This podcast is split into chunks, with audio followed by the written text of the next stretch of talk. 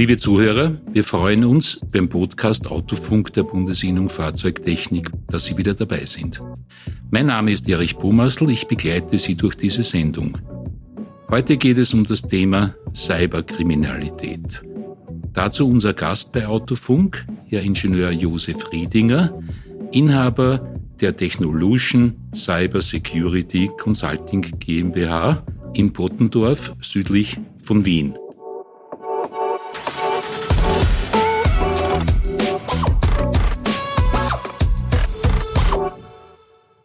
Herzlich willkommen. Na, grüß Herr Bommersl. Herr Riedinger, gleich einmal die Frage. Cyberkriminalität ist momentan das Thema, was alle betrifft, die im Internet äh, unterwegs sind. Es betrifft ja sowohl große als auch kleine Unternehmen. Grundsätzlich würde ich das gar nicht so sehr nur auf Unternehmen reduzieren, sondern äh, das Angriffsziel von Cyberkriminellen sind natürlich, je größer, umso besser, weil damit die Beuteaussicht steigt, aber sind auch äh, normale User, wo eben vielleicht der eine oder andere Gewinn nicht so groß ist. Die Thematik Cyberkriminalität ist etwas, das wir ja auch aufgrund des letzten äh, Sicherheitsberichtes äh, feststellen können. Im letzten Jahr um knapp 30 Prozent gestiegen.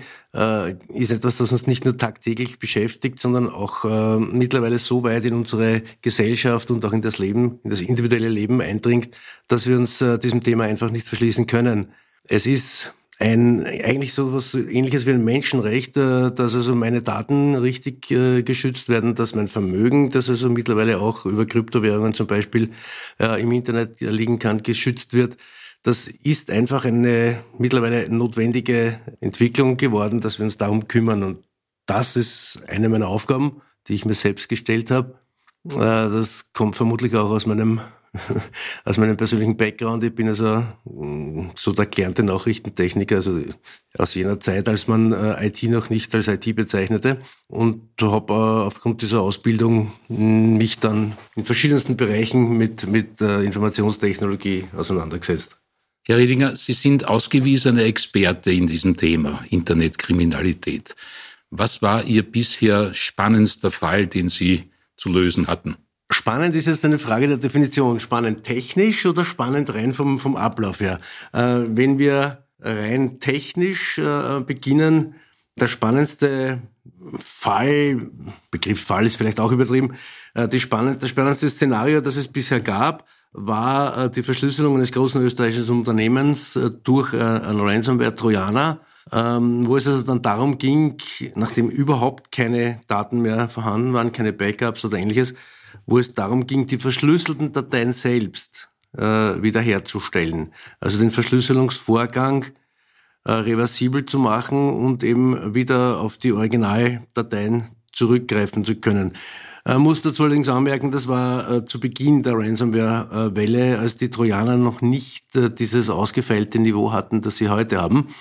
Damals ist es gelungen, ist es mir und meinen Mitarbeitern gelungen, die verschlüsselten Dateien mit einem eigens geschriebenen Programm wieder zurück, sozusagen zurückzurechnen und damit wieder verfügbar zu machen. Das war technisch der spannendste Teil. Wenn ich jetzt äh, von der, von der Spannung an sich, von der menschlichen Spannung, die das Ganze manches Mal ja beinhaltet, rede, dann äh, ging es also in erster Linie darum, anhand von Social Media Eintragungen, von Handy, Informationen äh, den Aufenthalt einer, sagen wir mal, einer gefährdeten Person festzustellen. Und zwar wirklich jetzt nicht, äh, in welchem politischen Bezirk sie sich befindet, sondern wirklich auf 20 Zentimeter genau, wo sich tatsächlich diese Person dann aufgehalten hat. Das war äh, von, der, von der persönlichen Herausforderung eher das Spannendste. Jetzt für unsere Zuhörer gesprochen, äh, Kfz-Werkstätten kleine, mittlere, große. Jeder, haben wir schon gesagt, ist betroffen, der sich im Internet bewegt.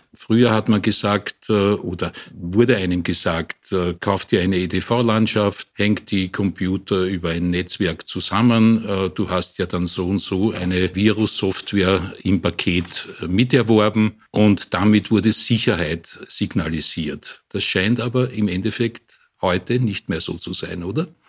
Wenn Sie das so schildern, habe ich fast melancholische Gedanken, Erinnerungen an die Vergangenheit. Ja, diese Zeiten gab es vor langer, langer Zeit, aber es gab diese Zeiten. Das ist natürlich heute äh, nicht einmal ansatzweise äh, ausreichend, um die Sicherheitsarchitektur eines Unternehmens jetzt generell unabhängig von seiner Größe, um die Sicherheitsarchitektur eines äh, Unternehmens darzustellen. Der Virenscanner ist sowas wie ja ganz selbstverständlich. Natürlich brauche ich ein Word, brauche also ein Textverwaltungsprogramm, um nicht unbedingt einen Hersteller dazu präferieren.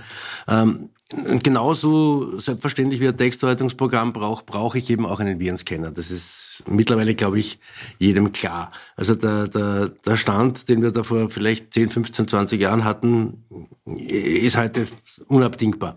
Je nach Größe des Unternehmens ist jedoch natürlich auch das wirtschaftliche Risiko, das das Unternehmen bei einem Cyberangriff zu äh, ertragen hat, viel, viel größer.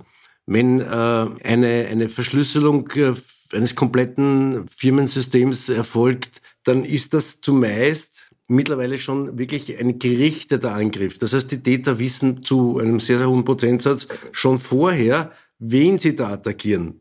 Sie wissen, das ist jetzt nicht der Kreisler ums Eck, weil bei dem kriegen sie vielleicht 1000 Euro, sagen wir mal, als Beispiel. Wenn Sie jetzt wissen, Sie nehmen einen multinationalen Konzern oder ein, ein, ein großes Unternehmen, vor allem auch in der Kfz-Branche, äh, aufs Korn, dann haben Sie auch ungefähr ein Gefühl, wie viel äh, ist dieser, dieser, dieser zukünftige potenzielle Opfer fähig, an Lösegeld zum Beispiel zu bezahlen. Und genau in der gleichen Korrelation würde ich sagen, ist es auch erforderlich, äh, die IT-Security für diese Unternehmen aufzubauen. Je größer der mögliche Schaden ist, umso größer äh, müssen auch die Investitionen in IT-Sicherheit erfolgen. Ich weiß, ist mir völlig klar, jeder Unternehmer denkt wirtschaftlich und sagt, äh, ja, IT ist etwas, das ich brauche, das kostet aber nur, bringt aber nichts. Ja, eh. Aber es, das könnte man auch anders sehen. Es bringt insofern was, weil es sich äh, dadurch rechnet, dass es potenzielle Schäden verhindert. Und ich könnte Beispiele nennen von Unternehmen österreichweit vertreten, die bei ihrem letzten äh, Ransomware-Verschlüsselungsangriff 1,8 Millionen Euro nur für die Datenwiederherstellung bezahlen mussten. Also nur dafür, um die Daten wieder einigermaßen verfügbar zu haben.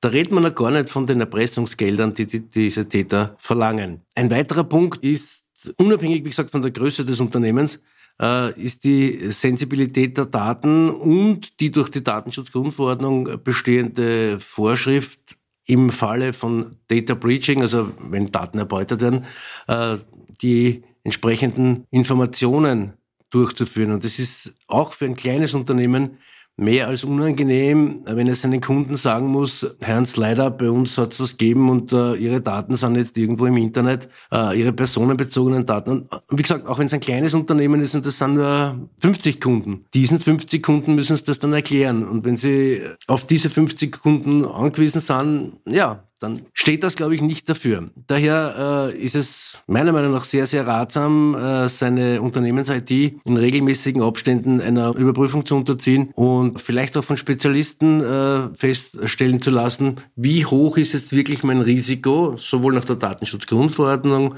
als auch technisch, als auch wirtschaftlich und äh, wie viel müsste ich investieren, um dieses Risiko auf ein Mindestmaß äh, zu senken. Ich stehe aber natürlich nicht an, äh, zu sagen, hundertprozentige Sicherheit gibt's nicht. Also das ist, glaube ich, sowieso klar. Aber je höher wir den Sicherheitslevel legen können, umso effizienter ist die, die wirtschaftliche Entwicklung eines Unternehmens für die Zukunft geschützt. Wie gesagt, es ist nichts peinlicher, als wenn ich meinen besten Kunden erklären muss, du tut mir leid, deine, deine Daten sind nicht im Internet. Freu dich. Freu nicht. ja, weine aber auch nicht. weine aber auch nicht.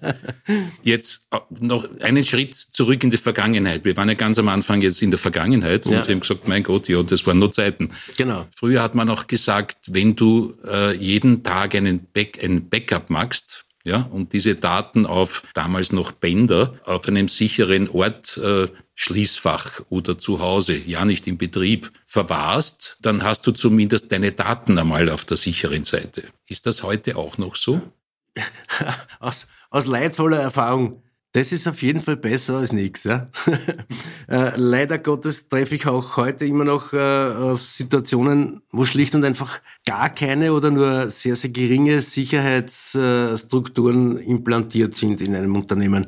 Es hat wenig Sinn, wenn ich meine USB-Platte an den Server anstecke und dort jeden Tag meine Sicherung draufspiele und die USB-Platte bleibt dort, wo sie ist. Also wenn das, das Gebäude abbrennt, ist die Sicherung auch kaputt. Ne? Das ist aber, Sie werden es nicht glauben, aber das ist immer noch eigentlich in der Mehrzahl der Fälle anzutreffen, weil, naja, man vergisst drauf, äh, man denkt nicht dran, äh, dann kommt ein gewisser Schlendrian. Also das passiert sehr häufig. Der zweite Punkt ist, wenn diese USB-Festplatte an dem, nennen wir einen Server, angesteckt ist und es kommt wieder zu einem äh, Cyberangriff, zum Beispiel von Verschlüsselungstrojanern, dann wird ja die angesteckte USB-Platte mit verschlüsselt. Das heißt, es ist zwar schön, dass ich äh, Sicherungen habe, aber dann sind die Sicherungen auch verschlüsselt und ich kann damit genau nichts anfangen.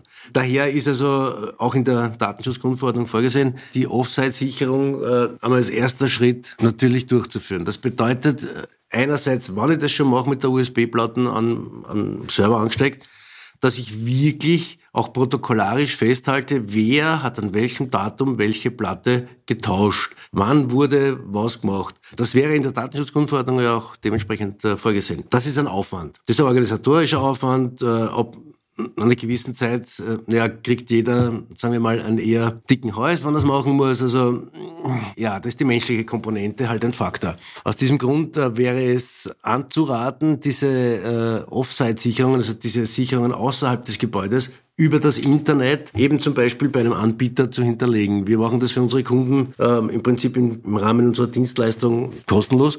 Ähm, bedeutet, äh, dass also die Sicherungen des Unternehmens vor Ort äh, über das Internet in unser Datacenter gespielt werden und dort abgelegt werden. So, soweit so gut.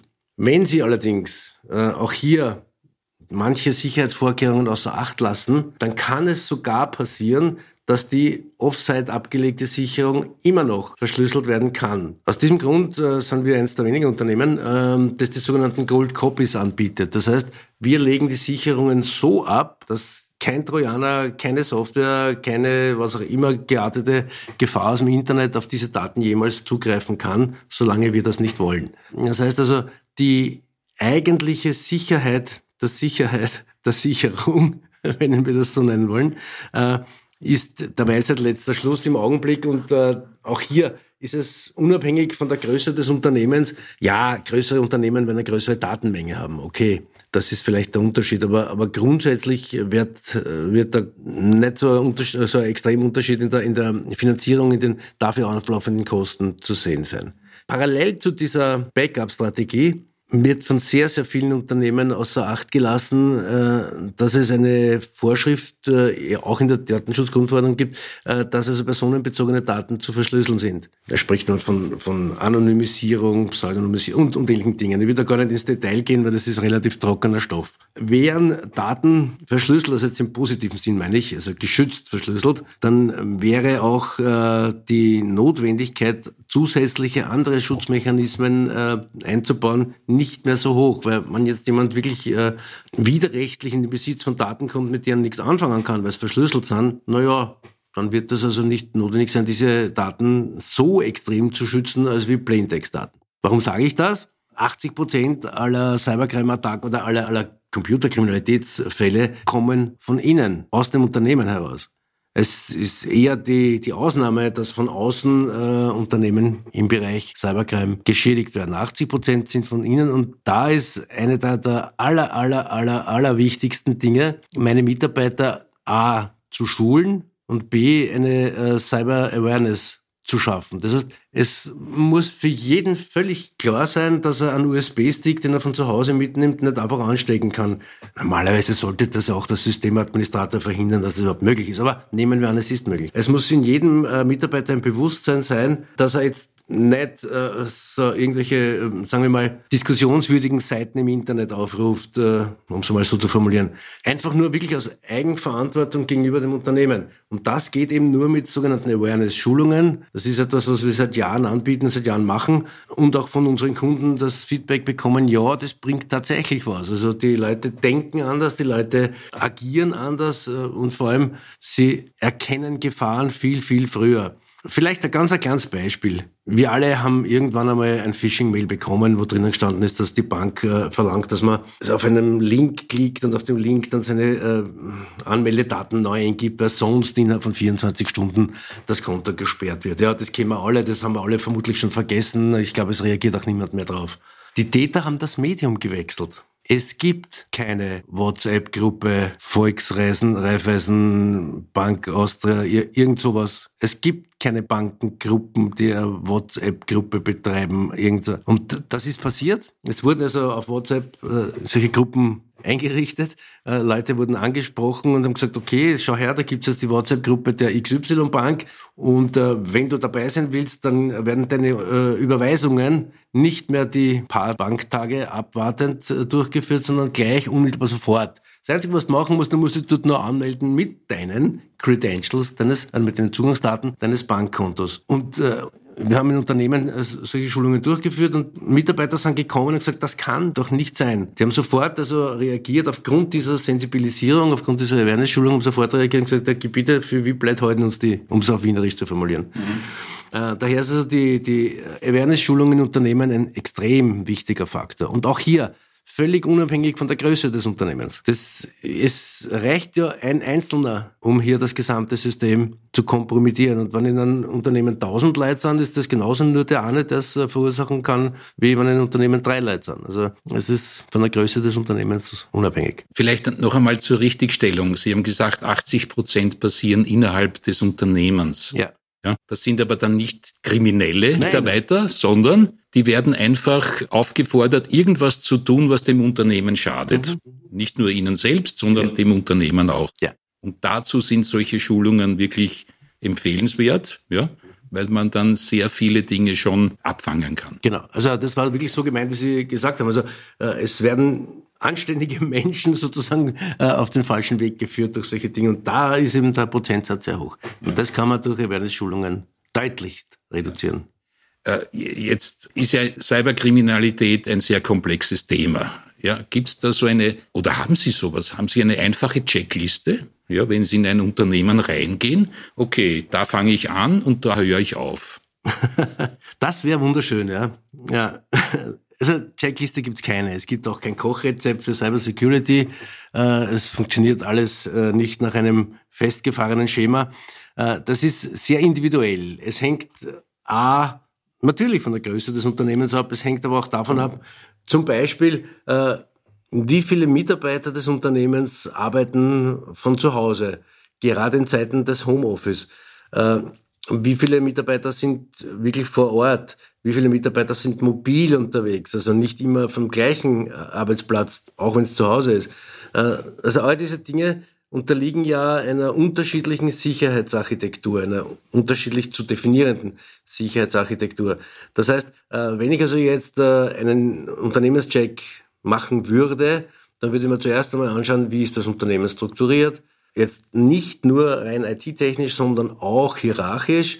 Gibt es ein Vier-Augen-Prinzip bei Überweisungen? Also ist es äh, eingeführt, dass zum Beispiel äh, die Buchhalterin ab einem bestimmten Betrag äh, einen jemanden, einen zweiten dazu braucht, um diese Übernehm Überweisungen durchzuführen? Wir erinnern uns alle an ein großes oberösterreichisches Unternehmen, äh, wo eben viele Millionen nach China gelaufen sind, weil es eben dieses Vier-Augen-Prinzip nicht gab. Also all diese Faktoren in Summe gesehen sind individuell auf den einzelnen Fall dann anzuwenden. Und wie gesagt, es kein Kochrezept. Ich kann das nicht sagen, hey, so machen wir das jedes Mal und äh, na leider, leider oder Gott sei Dank ist auch spannend, wenn sie das mal was anderes ist, sonst wäre es fad, wenn wir ständig die gleichen äh, äh Arbeiten durchführen müssten. Herr Riedinger, noch eine Frage. Äh, es bieten jetzt Software-Spezialisten an, sicher all deine Daten in der Cloud. Ja? Mir kommt das als Laie, ich bin User, ja, aber EDV-Laie, da kann ich ja im Endeffekt äh, wie die Wäsche äh, gleich alle meine Daten beim Fenster raushängen zum Trocknen, oder? Ist eine Cloud-Lösung eine sinnvolle Lösung?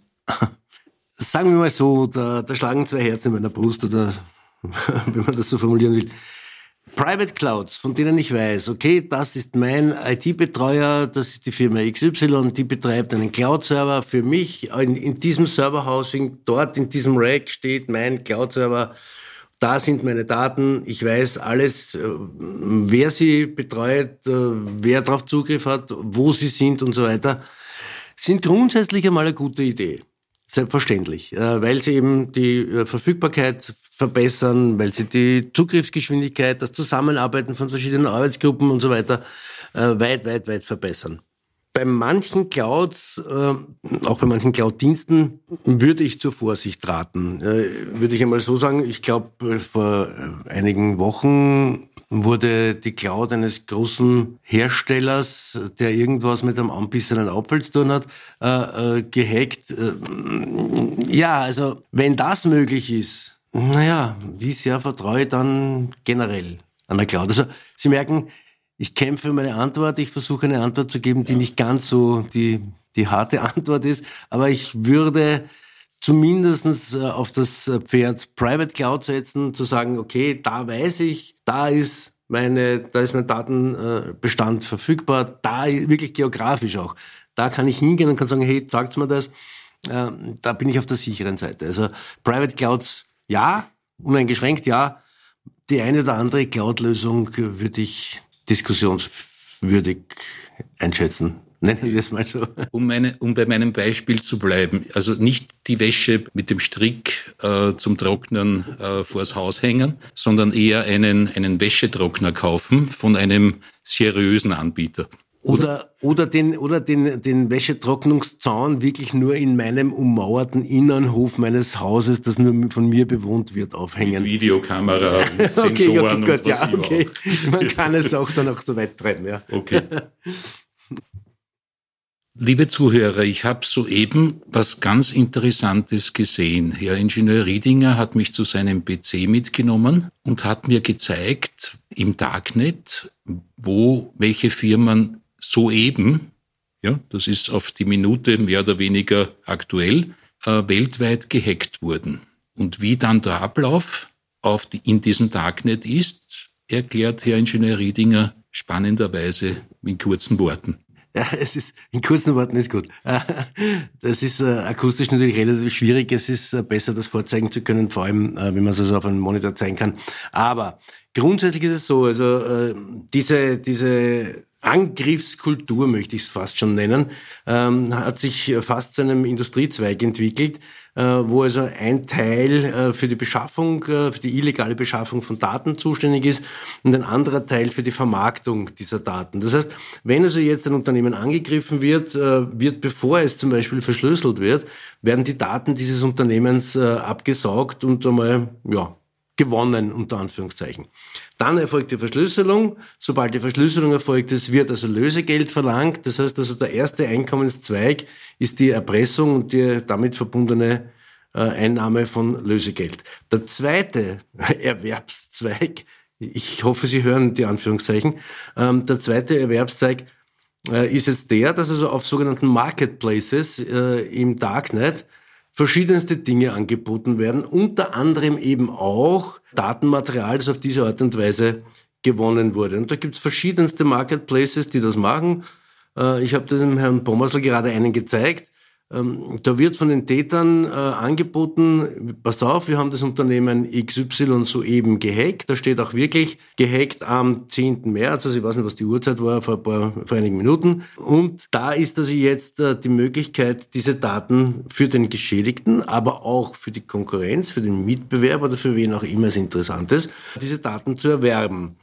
Äh, es läuft da eine Uhr, eine rückwärts laufende Uhr, auf, diesem, auf dieser Anzeige sagt, okay, du hast jetzt noch so und so viele Tage, Minuten, Stunden, was auch immer, äh, Zeit, den geforderten Kaufpreis zu bezahlen, dann kriegst du deine Daten und wenn du das nicht machst, werden diese Daten veröffentlicht. Und äh, wir haben uns das jetzt gerade angeschaut. Also wenn man zum Beispiel dann auf äh, solche angebotenen Daten, die nicht zurückgekauft wurden, wo die Zeit sozusagen abgelaufen ist. Wenn solche Daten angeboten werden, kann man ganz normal, äh, als ganz normaler Darknet-User äh, dort draufklicken und kann wie in einem äh, normalen Computerverzeichnis, wie in einem Windows Explorer runterklicken zu den einzelnen Dateien und sagen, okay, und diese Excel-Datei oder diese Zeichnung oder diese Buchhaltungsdatei oder diese Daten interessiert mich, die hole ich mir jetzt.